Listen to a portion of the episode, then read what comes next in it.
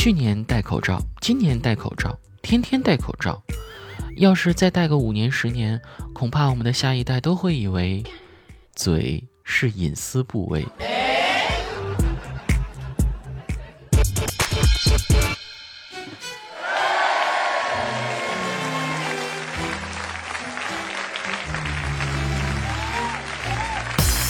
一年一度的双十一刚刚结束，相信很多朋友们之间的问候语已经从“你今天吃啥”变成了“你今年买啥”。而人的成长总是有迹可循的。当你那些抄作业的小孩长大后，仍然在到处抄作业，他们有的苦心钻研数学，努力提高自身水平；有的走遍互联网，寻找更加高明的策略，都是为了在这场看不见硝烟的斗争中。能够薅到更多的羊毛。然而，有这么一群人却反其道而行之，扎紧口袋，捂好钱包，高喊着“不买立减百分百”的口号，是当消费主义的逆行者。只因为平台与商家的套路实在是太深太深了。今天去你的段子，我们就一起来盘点一下那些年你走过的促销套路。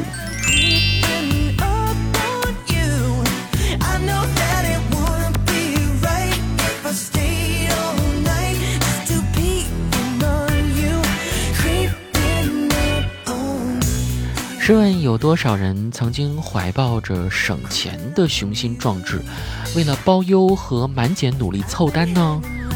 可惜事与愿违，总是距离下一阶段的满减好像永远只差那么几十块钱的样子啊！而为了省钱，不断在购物车中加码，也让大家体验了一把类似于面多了加水，水多了加面的感觉。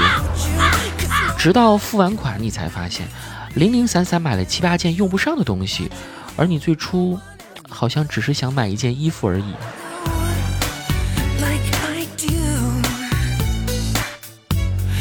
这确实不能怪我们，史上最低价只要九九八，这样的营销话术，其实从电视购物年代开始就经过反复试验，屡战屡胜的。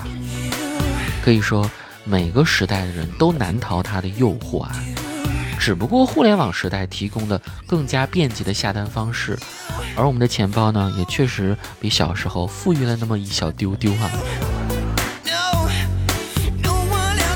这些套路和话术在双十一这个阶段达到了数量与质量的巅峰。每年到这个时候，平台与商家总会推出一大堆不觉名利的新名词和复杂难懂的新算法。从这个跨店优惠到购物津贴，从首单礼金到定金膨胀，再加上一年比一年拉长的战线，出其不意开始了活动，好像生怕消费者搞清楚这双十一该怎么花钱一样。所以说，对于消费者来讲，你好像永远都想不明白，哎，明明打折就能解决的事情，为什么能演变成这么复杂的数学问题呢？其令人发指的程度，堪比小学。数学试卷里面的小明同学啊，曾经想不明白小明为什么要一边放水一边排水，而现在想不通的是，为什么明明要打折却要花更多的钱呢？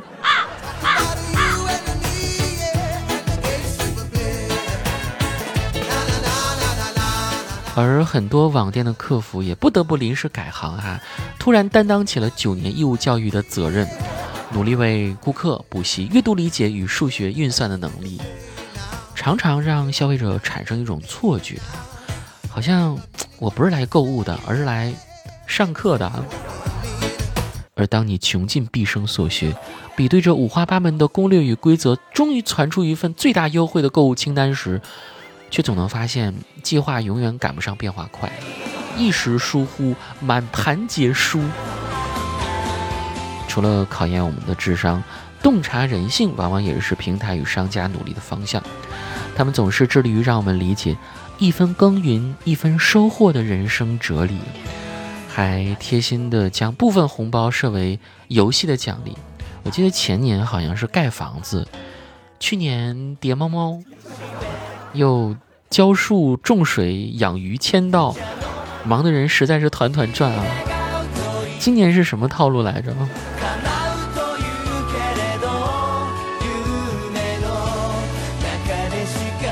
可谓是平台如此作妖，引无数网友竟折腰。社恐能把联机游戏玩成单机，双十一却能把购物变成 PVP。一时间，只见大家万丈高楼平地起，多少友尽未助力。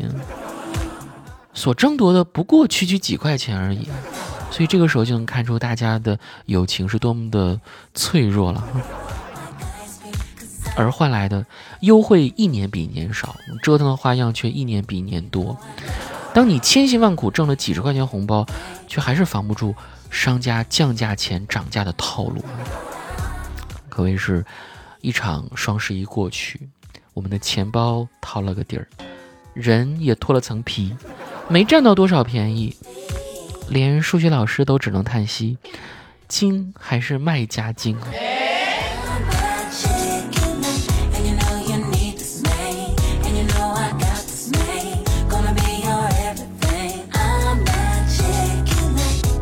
自古金钱留不住，唯有套路得人心啊！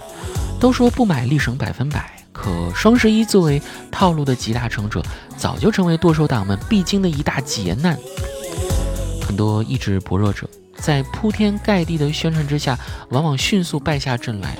等到付完款之后，才发现啊，我好像又冲动了。下单时豪情万丈，还款时愁云惨淡。等到下一个购物节到来时，依然兴致盎然，这也许就是很多人在消费的时候的真实写照了。我觉得哪怕是三头六臂的哪吒，也经不起这么频繁的剁手啊！为了不再吃土，越来越多的人联合起来，总结分享了诸多消费急刹车的小妙招。啊，我们下期再说。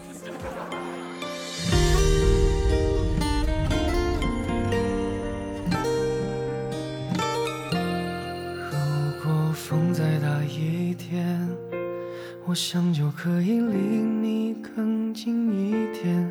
如果路再远一点，我想就能和你多聊一点。如果雨再久一点，我想就能趁机送你到你家门前。如果酒再浓一点，我想就有勇气偷吻你的脸。你是人间景色，鲜花一朵，所有的美好围绕你。左右，没有谁能抵挡你。的眼眸，一眼就深陷其中。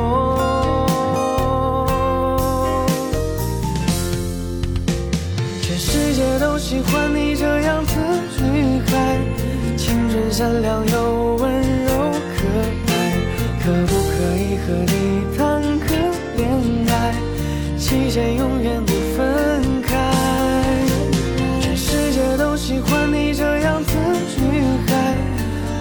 先回。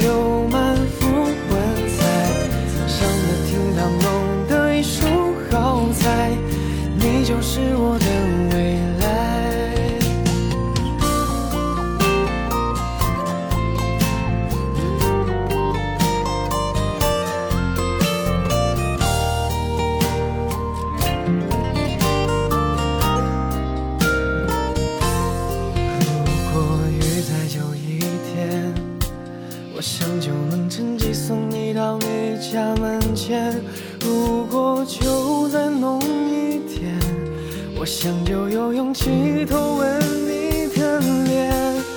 你是人间景色，鲜花一朵，所有